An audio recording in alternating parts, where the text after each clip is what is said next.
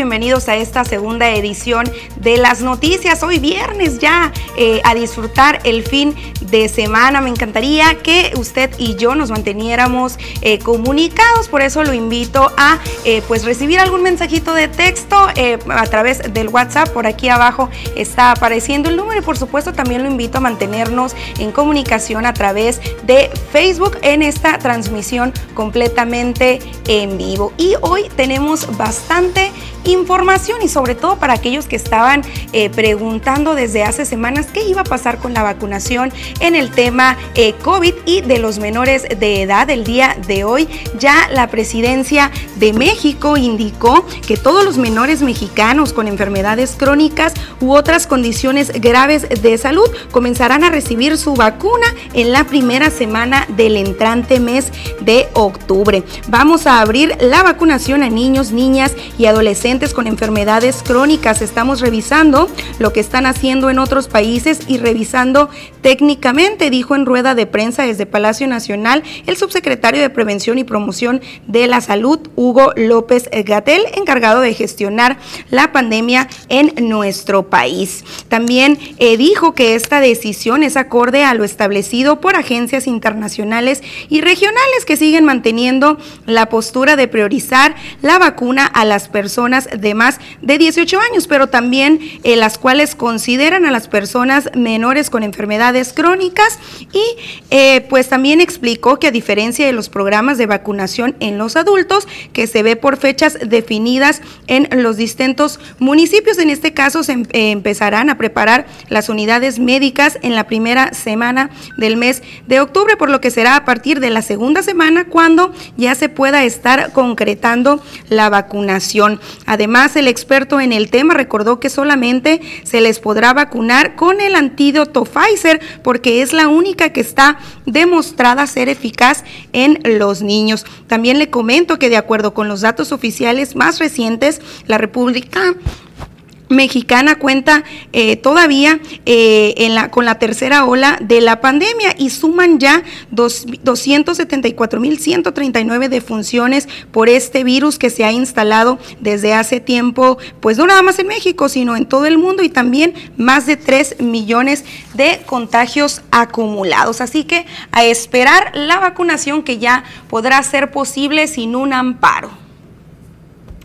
Y bueno, también el día de ayer hubo bastante información, por ahí estuvimos muy activos a través de las redes sociales y es que las lluvias llegaron y con gran intensidad a nuestra ciudad y el alcalde de Cajeme, Javier Lamarque Cano, anduvo por ahí realizando un recorrido de daños en coordinación con las autoridades de protección civil, quienes indicaron que pues eh, se obtuvo un saldo blanco tras las afectaciones con el registro de pérdidas materiales al, al presentarse caídas de árboles, postes de energía eléctrica y algunos espectaculares. Aún se está en la espera de que se coteje cuántos milímetros de lluvia se registraron por aquí en la ciudad. Ante esto, el alcalde pidió la activación del protocolo de emergencia que incluye las acciones de las diferentes dependencias y a su vez hizo también un llamado a todos los ciudadanos que circulen con precaución por las zonas que aún presentan encharcamientos, esto con el fin de evitar algún incidente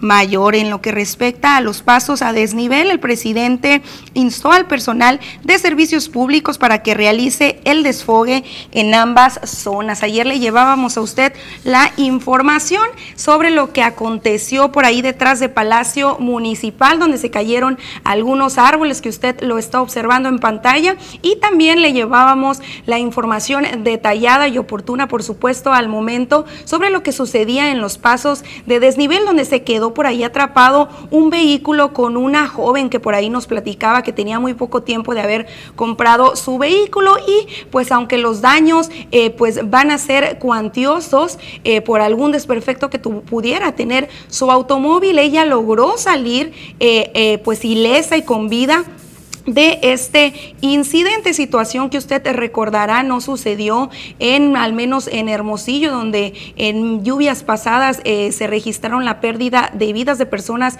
que se quedaban atrapados en este tipo de pasos a desnivel. Y vamos a esperar eh, la información este, pues, más certera en este tema. Eh, como lo comentaba, Protección Civil pues no ha anunciado hasta el momento exactamente cuántos son los milímetros de lluvia lluvia que cayeron sobre esta ciudad. Sin embargo, los pronósticos de la Conagua sí este, pues alertan sobre la posibilidad de las lluvias para el día de hoy, viernes, así que hay que mantener bastante, bastante precaución en este tema. Y en otro tipo de información, el CIFA invita a los padres de familia, maestros y a la sociedad en general a trabajar en el tema de la paciencia, sobre todo por el tema que estamos viviendo actualmente a raíz de la pandemia. Aunque la nueva modalidad de clases y trabajo en la pandemia puede traer consigo estrés y ansiedad, se puede salir adelante, destacó el coordinador de psicología en CIFA. Ricardo Romero Cuen indicó que niños y grandes se pueden adaptar a estas nuevas formas de vivir sin complicación. Yo creo que tenemos que buscar estrategias, por ejemplo, si tenemos clases virtuales en los niños, es buscar estrategias en casa para que ellos puedan en su momento estar en lugar mucho más relajado o en, pase, en un escritorio, en una silla cómoda y buscar estrategias donde ellos puedan no sentirse tan cansados, ¿no? Durante la clase. Que a veces los padres se estresan bastante por cuestiones de que ellos fungen como maestros. Muchas de las atenciones que mantiene el Centro de Integración de la Familia y el Adolescente son causadas por la ansiedad y las consecuencias del estrés, dijo, generado por el tema de la contingencia de salud actual. Destacó que aunque no es fácil salir adelante con las tareas del hogar, los hijos y el trabajo, se debe trabajar con la paciencia y la contención, así como la eliminación de la angustia, solos de ser mínimos los problemas o con un especialista. Desde el inicio de la pandemia, cuando empieza todo este proceso de COVID, se han incrementado la atención en base a procesos de ansiedad y depresión. Esto ya ahorita bajó, bajó en cuestiones de frecuencia no en cuestiones de sigue, sigue presentándose. Con imágenes de Jesús Gastelum para las noticias, Susana Arana.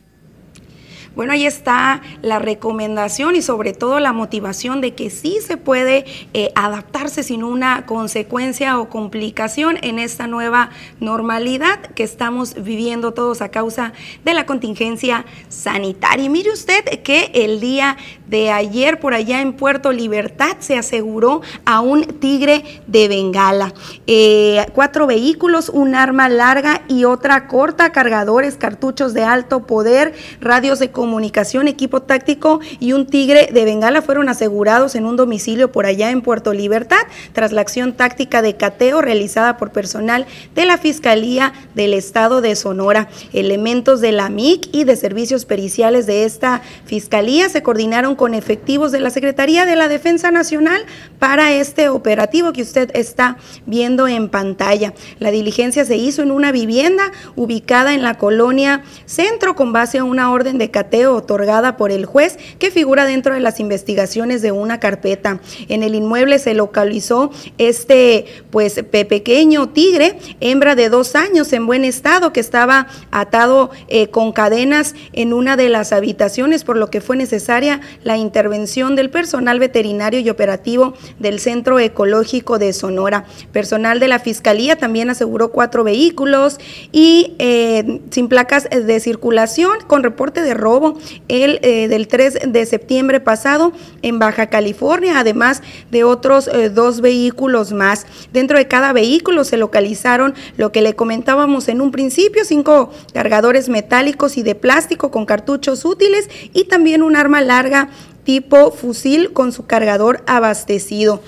En las habitaciones encontraron otras armas eh, cortas, cinco cargadores más, tres radios portátiles, chalecos balísticos, fundas eh, pues portacargadores y dos envoltorios con un narcótico. La tigresa quedó bajo cuidado y custodia del personal del centro ecológico en las instalaciones de la capital del estado, en Hermosillo, por lo que también acudió personal de la Procuraduría Federal de Protección al Ambiente Profepa para investigar el origen de este eh, felino.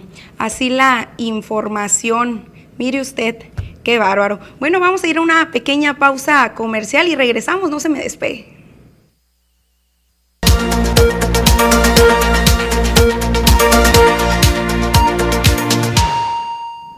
Estamos de regreso con información muy, muy importante para conocer si las aguas nos van a llegar durante este fin de semana, pero lo, todos los detalles los tiene Diana Zambrano.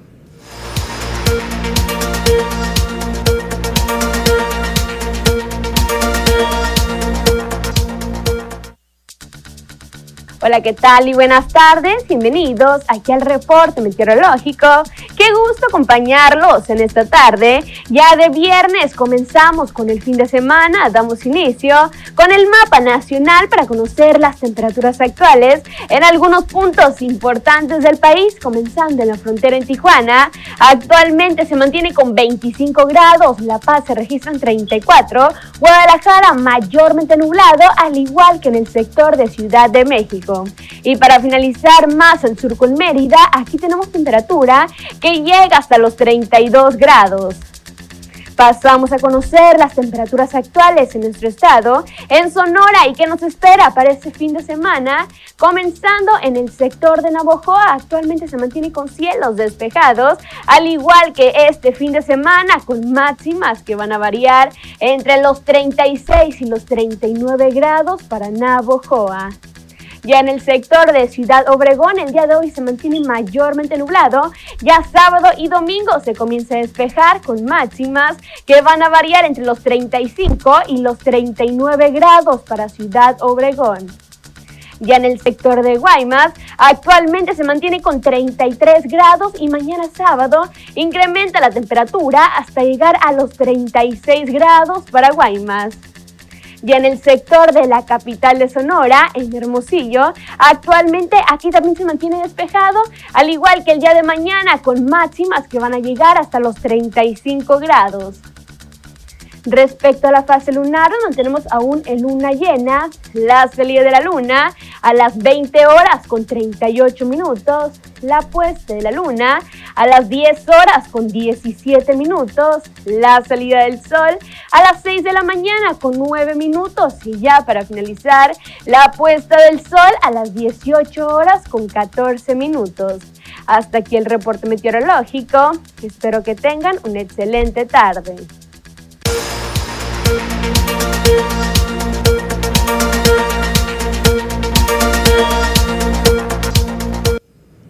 Bueno, tenemos ya en la línea a mi compañero Jorge Salazar, que nos trae algunos detalles del, día que del tema que le exponíamos el día de ayer sobre la aprobación del matrimonio igualitario en este estado. Jorge, muy buenas tardes. Susana, amigo Victorio, tengo ustedes una extraordinaria tarde y bueno, bien lo decía, el tema que ayer se aprobó en el Congreso del Estado por parte de los integrantes de la 63 legislatura generando una gran polémica entre diferentes sectores de la sociedad, eh, partiendo el día de hoy con eh, el hecho de que derechos humanos avala la aprobación del matrimonio igualitario. Y es que para el presidente de la Comisión Estatal de los Derechos Humanos, la aprobación de este tipo de matrimonios es un paso más en lo que respecta a la inclusión de los grupos y los colectivos LGTBE al marco legal razón por la cual avaló dichas acciones.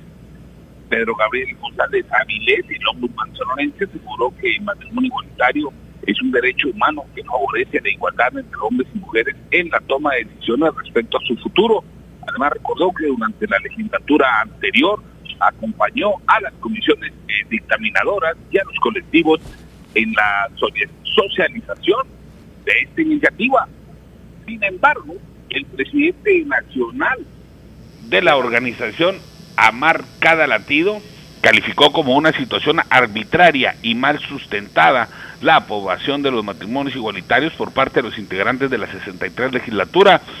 Víctor Pasillas Espinosa, también integrante de Poder y Familia, dijo que el dictamen aprobado por diputados locales tampoco cumple con diferentes reglas como fue la, la socialización del tema entre la población sonorense razón por la cual afirmó que la ley fue aprobada por los diputados, no por los ciudadanos.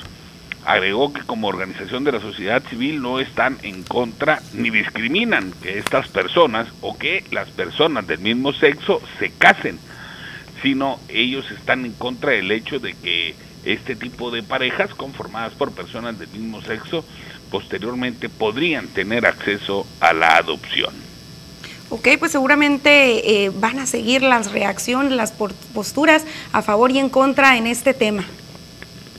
Sí, efectivamente, eh, hay grupos muy conservadores, hay grupos muy liberales y las eh, reacciones van a continuar. Es un tema muy polémico, Susana, amigos del auditorio, aunado al tema en sí de la aprobación de los matrimonios entre personas del mismo sexo. Posteriormente vendrán discusiones relacionadas precisamente con el tema de, las adopciones, la prestación de la seguridad social eh, de, entre cónyuges, bueno, una serie de temas que deberán también de abordarse desde el Poder Legislativo debido a que esta aprobación de esta ley de matrimonios igualitarios vendrá a modificar otras leyes y otros artículos de la Carta Magna Sonorense, es decir, de la Constitución.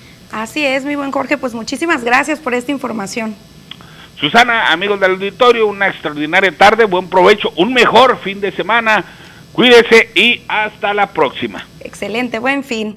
Bueno, y en más reacciones de este tema, por ahí los eh, diferentes colectivos celebraron esta eh, pues aprobación del matrimonio igualitario. Sin embargo, aunque en el Estado eh, aseguran que se da un gran paso en este tema con la aprobación del matrimonio igualitario, pues son muchos los temas que aún quedan por resolver en cuanto al tema o el rubro de los derechos humanos y la igualdad, destacó Jorge José María Rojo, representante del colectivo Choose Fly Sonora eh, logró integrarse ya a los 24 estados con la aprobación de este derecho. Expuso, sin embargo, pues el tema dejó muchas aristas y una de ellas es el no apoyo de los diputados de nuestro municipio de Cajeme. Recalcó quienes fueron los principales opositores para que el logro no se llevara a cabo. Esta aprobación que se dio el día de ayer en el Congreso del Estado marca un parteaguas en el tema de los derechos y su acceso a ellos, subrayó, así como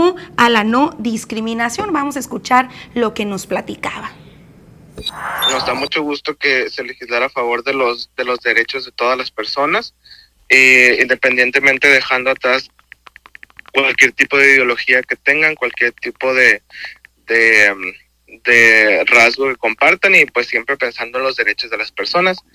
De la misma manera, pues estamos un poco molestos, digamos, por las actitudes de algunos de los diputados, específicamente de, de, de Cajeme, que son, eh, pues se supone lo que nos representan, ¿no? Tenemos mucho trabajo que, que hacer, todavía no se acaba esto, no con el matrimonio igualitario se acaban las necesidades de la comunidad LGBT, sino que tenemos otros temas por por subir al pleno como eh, la eliminación de los de los ecosic de las terapias de conversión que también son pues son bastante bueno, y por otro lado, el arzobispo de Hermosillo emitió también su postura oficial mediante eh, pues Facebook, aquí lo está viendo en pantalla. Él expuso, valoro mucho la misión de las diputadas y diputados del Congreso del Estado de Sonora. Ellos han sido elegidos por nosotros para representarnos en aquellos asuntos que miran al bien común y legislar buscando atender todo aquello que venga a resolver situaciones que estén afectando a nuestra sociedad sonorense. La iglesia respeta y valora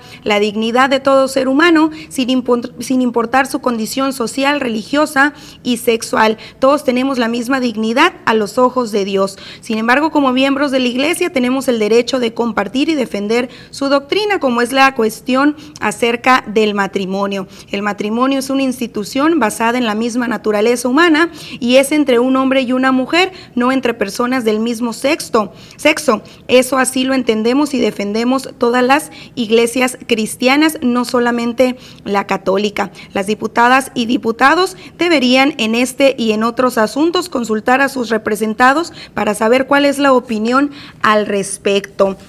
También él explicaba lo que marca la etimología de la palabra matrimonio, la cual expresa matriz, que significa vientre, maternidad, generación y protección de la vida, cosas que aseguran solamente se pueden eh, pues dar entre la unión de un hombre y una mujer. Y como puede observar, este, eh, pues esta postura que expresó mediante las redes sociales las concluye citando al Papa Francisco, que expresó nadie puede pensar que debilitar a la familia con como sociedad natural fundada en el matrimonio es algo que favorece a la sociedad. Ocurre lo contrario, perjudica la maduración de las personas, el cultivo de los valores comunitarios y el desarrollo ético de las ciudades y de los pueblos. Solo la unión exclusiva e indisoluble entre un varón y una mujer cumple una función social plena por ser un compromiso estable y por hacer posible la fecundidad. Pues ahí están las diferentes posturas en este tema, los que festejan esta decisión y los que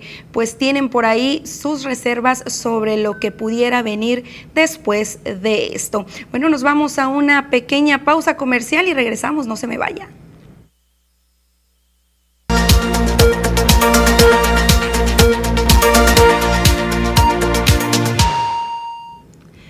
Bueno, seguimos aquí informándolos y ya estoy eh, pues leyendo sus comentarios, sus quejas y sus reportes. Muchísimas gracias por mantenerse en comunicación a través del 6442042120. Dice, buenas tardes, ahí les mando una imagen de aquí de la calle Águila y Coahuila en la colonia Nueva Palmira para ver si pueden hacer algo. Por favor, muchas gracias y nos hacen llegar la imagen con eh, pues bastante agua. También se nos dice para reportar que desde anoche no tenemos luz esto por la calle Álvaro Obregón y Maximiliano R. López en la colonia campestre de Pueblo Yaqui. También nos dicen buenas noches para reportar una lámpara fundida por la calle Guatachive a media calle entre Morelos y Yaqui. También siguen los reportes, dicen quiero reportar un solar que lo tienen de basurero y salen muchos animales, ratas muy grandes. ¿Me puede dar el número para reportarlo? Por favor, esto es con servicios eh, públicos en atención ciudadana allá en el Palacio. También eh, nos dicen por aquí, hola, buen día, quiero reportar seis lámparas que no encienden después de la lluvia. Dichas luminarias están en las calles Rancho Amazula y Rancho La Noria. Es una oscuridad total. Si usted aún no tiene luz también por allá en sus colonias, eh, también háganos llegar el reporte para emitirlo hacia la autoridad correspondiente. Ayer todavía eh, durante la noche se nos hacían los reportes de que algunos sectores se mantenían aún sin el servicio de energía eléctrica después de las lluvias. También nos dicen, bendecido día, de la manera más atenta me comunico con ustedes para solicitar que arreglen una lámpara fundida ubicada en Esperanza, Colonia Ejidal, calle Lázaro Cárdenas, esquina con Oaxaca. Me da gusto que estén con nosotros. Dice un drenaje tapado también por allá en la Cárdenas 159 en Plan Oriente. Son bastante los mensajes y los vamos a ir leyendo poco a poquito, pero mientras nos vamos a otra pequeña pausa comercial y regresamos.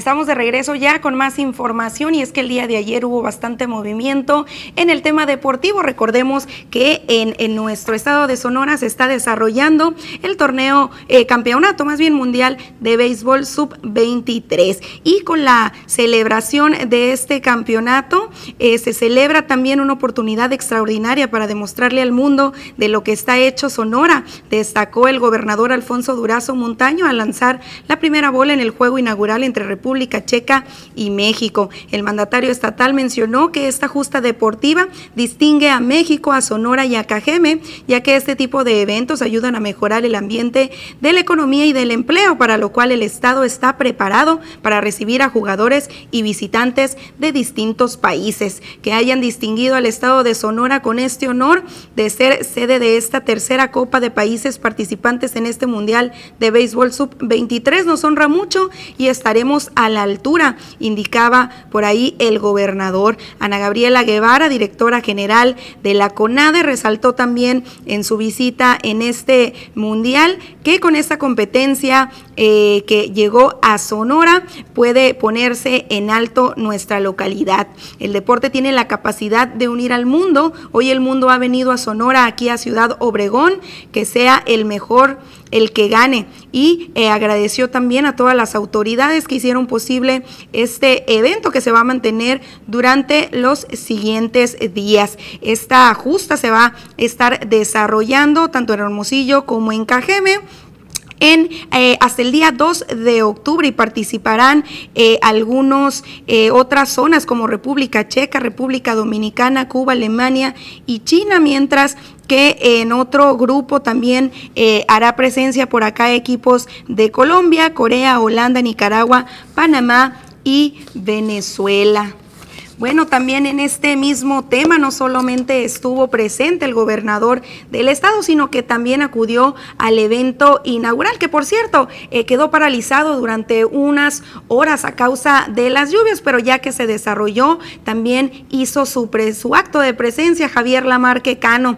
Esto, eh, pues después de, establecer los mecanismos para garantizar que este campeonato sea todo un éxito en el estado y por supuesto, eh, eh, aquí en el municipio de Cajemen. El alcalde estuvo por ahí en la ceremonia de este evento, eh, donde eh, pues eh, se hicieron algunos enfrentamientos. Eh, previo a este encuentro entre el campeón defensor México contra República Checa y en compañía, ya se lo mencionaba, del gobernador del estado y de Ana Gabriela de Guevara, entre otros, el presidente municipal pues fue testigo de la organización con la que se celebra este campeonato de alegría desbordada por jugadores y el público asistente.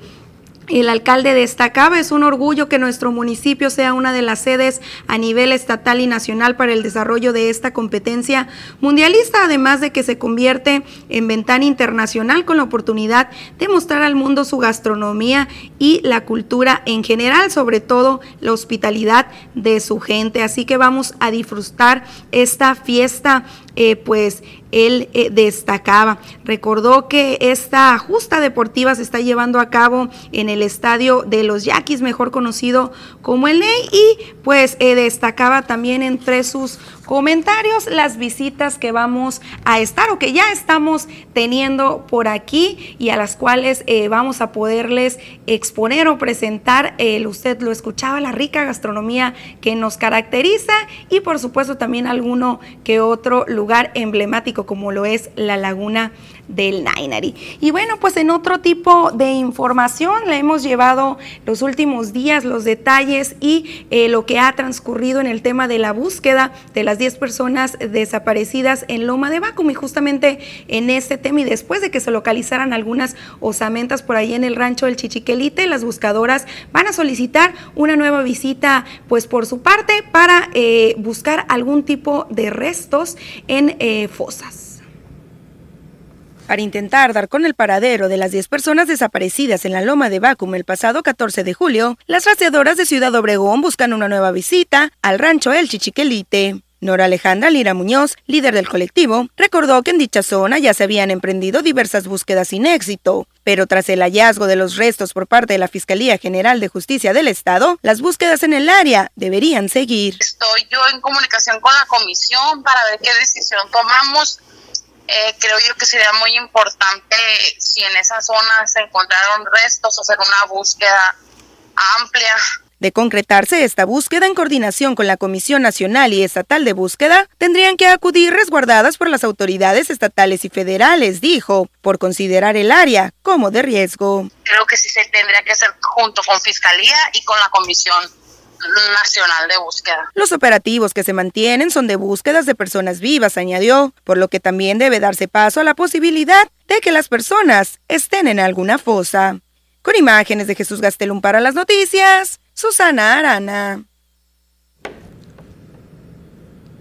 Bueno, y pasando a información policíaca, el día de ayer hubo bastante movimiento y es que, pues, y el día de hoy también, por supuesto, la víctima número 44, producto de los ataques armados que se han registrado en Cajeme durante el mes de septiembre, fue asesinada la mañana del eh, pasado martes. Se trata de una persona del sexo masculino cuya identidad no se ha logrado establecer. Los hechos se registraron aproximadamente a las 10.30 horas por las calles Moctezuma entre Marcelino Dávalos y Boulevard Las Torres en la colonia Libertad. Esto en hechos del día de hoy, hasta donde acudió uno o varios sujetos eh, que se trasladaban para ultimar a la persona antes mencionada al lugar. Arribaron paramédicos de la Cruz Roja a la escena, por supuesto, del crimen para brindarle los primeros auxilios. Sin embargo, pues el cuerpo ya no tenía vida. Este quedó al interior de un automóvil Honda tipo sedán, pero ya no contaba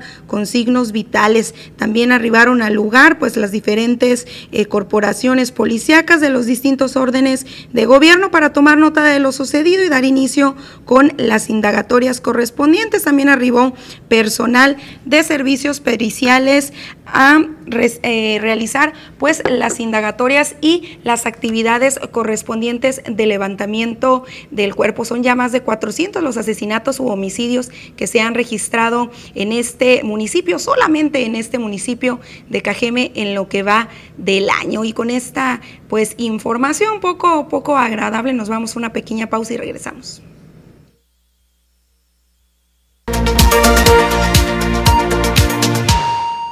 Seguimos con los detalles del acontecer estatal y por supuesto nacional y por allá en Sinaloa el día de ayer se registró un incidente que dejó a una persona lesionada. Fue una llamada de emergencia la que movilizó las corporaciones de protección civil, bomberos y Cruz Roja, indicando el incendio de una pipa de gas LP sobre la avenida 21 de marzo, en la colonia 5 de Mayo y parte de la colonia Rafael Buelna de la ciudad de Culiacán que dejó como saldo una persona herida y la pérdida total del vehículo siniestrado, así como una motocicleta calcinada. Al arribar nosotros, en coordinación con los bomberos veteranos y los bomberos de la ciudad de Culiacán, nos percatamos que había en sí el incendio de la pipa, pero con una persona lesionada y, fue, fue a causa de un accidente. Nos encontramos que había por la parte trasera una moto, este, la cual se estaba incendiando y en esos momentos ya se, se incendió lo que es la pipa. Ante el incendio, se procedió a evacuar a los habitantes cercanos al sector para evitar que ocurriera un accidente mayor, ya que la unidad de gas se incendió rápidamente al soltar la válvula de presión. Las ondas caloríficas alcanzaron gran altura. Sin embargo, los vecinos que se encontraban cercanos a las llamaradas no pudieron ser evacuados fácilmente. Se les pidió que pasaran a los patios traseros de sus domicilios para poder ser rescatados. En sí, la temperatura hizo que la válvula de alivio se accionara, como andan en, muchos videos allí en las redes sociales, se accionara, se accionara y en ese momento se venían los flamazos fuertes. Al momento que liberaba presión, se contraía de nuevo, seguía quemando así, se aumentaba la presión y volvía a, volvía a arder. El jefe de emergencias de protección civil del gobierno del estado reconoció la buena coordinación de los más de 30 elementos que se encontraban en el lugar realizando labores para sofocar el incendio. Además de los cuerpos de emergencia en el lugar, permanecieron elementos de seguridad municipal y militares. Pudimos haber tenido una explosión, un fenómeno que se le llama leve. Este, lo, que, lo que tratamos de hacer siempre al momento de que llegaron los bomberos y nosotros fue rescatar a la persona que tenía la, amputación total de una pierna y, y, en sí pues tratar de rescatar a las personas. Ellos empezaron a enfriar, que no se podía hacer otra cosa más que enfriar, bajar la temperatura para posteriormente hasta que, se, hasta que el, contenido que es gas en sí se terminara. ¿Por qué? Al momento de que se quisieron cerrar las válvulas, este, no se pudo ya que estas se, se dañaron por la temperatura. Con imágenes de Berenice Corbera, edición de Heidi Zazueta, informa para las noticias TVP y Melda Ayala. Bueno, y en temas de salud, la Asociación George Papanicolao invitaba a todos los hombres a prevenir el cáncer de próstata. Esto debido a que es el principal mal que afecta a la población masculina mayor de 35 años de edad. Anunció que el próximo mes de noviembre pondrá en marcha la segunda campaña de la detección oportuna de este padecimiento. Tras lo anterior, la presidenta de dicha organización, Pili Delanderos, dio a conocer que durante la primera jornada, la cual se se llevó a cabo el pasado mes de marzo. De un total de 33 personas que acudieron a realizarse la prueba, seis resultaron con índices muy altos de antígenos. Agregó que no hay factores determinantes que predispongan a los hombres a padecer esta afección. Sin embargo, dijo que el estilo de vida es determinante para que se desarrolle o no esta enfermedad. La mayoría de los caballeros o andan en bicicleta, o andan a caballo, o andan en moto, y todos esos son golpeteos que causan inflamación. ¿ok? Estamos hablando de golpeteos que causan inflamación. Es por eso que es bien importante que la prueba se haga con la prevención y con los cuidados, porque si tú acabas de andar a caballo o en bicicleta y vas y te haces la prueba en ese momento, pues obviamente te va a salir no a lo mejor un grado muy alto, pero si ya tu predisposición es tener el antígeno alto, pues estas actividades te lo van a favorecer. Y ojo, otra de las cuestiones es la cuestión alimentaria en los hombres. Bueno, ahí está, el cáncer no solamente está presente en las mujeres, sino también en los hombres y hay que fomentar la cultura, por supuesto, de la revisión. Y este, si usted no tiene por ahí a dónde acudir a pasar las tardes, a dónde ir a leer, le tengo buenas noticias y es que en los siguientes días podría aperturarse de nueva cuenta ya lo que es la biblioteca pública. Aunque aún no se cuenta con una fecha exacta para la reapertura de la biblioteca pública, la organización para ello ya se mantiene, destacó su directora. Silvia Ceballos indicó que será en estos días cuando se tenga una reunión con las autoridades estatales para ver el tema y otros más como las mejoras de infraestructura pendientes. Ahorita estamos trabajando en montar una exposición. Ahorita nos estamos reuniendo, o sea que el personal siempre ha venido no todo en todo tiempo, ¿no? Este y, vienen por equipos, este, pero ya dentro de poco pues nos estamos preparando para la reactivación. Previo a la pandemia, la biblioteca recibía en promedio alrededor de 90 y 70 mil personas, dijo, y el pasado 2020 se logró mantener la cantidad, pero a través de las actividades en línea, donde se logró llegar además a personas de otras zonas como España. Detalló que para seguir atrayendo usuarios, buscarán la coordinación con las autoridades correspondientes, en busca de cristalizar los proyectos inconclusos y cubrir las necesidades el, apoyo que necesitamos, pues seguir fomentando la, lectura. Es un edificio que, que tiene 48 años. Con imágenes de Jesús Gastelum para las noticias, Susana Arana.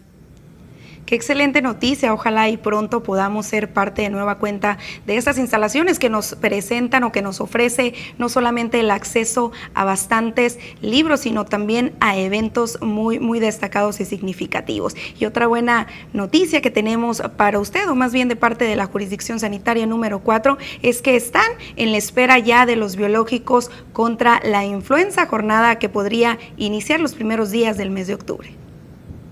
En la espera de que arriben los biológicos contra la influenza, se mantiene la jurisdicción sanitaria número 4, destacó la encargada del programa de vacunación. Será el entrante mes de octubre cuando se comience con la aplicación de este biológico, dijo Lourdes Hernández Flores, en busca de proteger a chicos y grandes en la entrante temporada invernal. Recordó que aunque hoy en día la preocupación está enfocada hacia el COVID-19, la influenza también sigue presente. Y según los últimos datos estadísticos de la Secretaría de Salud, en el 2019-2020 fallecieron 720 personas por el virus, mientras que en el 2018-2019, 1.592. Además, por año, en la República Mexicana se están registrando en promedio 8.000 casos desde el 2018. A partir de los primeros de octubre es cuando se contempla que llegue entonces aquí pues ya se sumaría otro biológico más que tenemos que aplicarnos personal de salud, sí, padres de familia, tutores de los niños y la población que está dentro del grupo blanco. En este caso, aplicarnos el biológico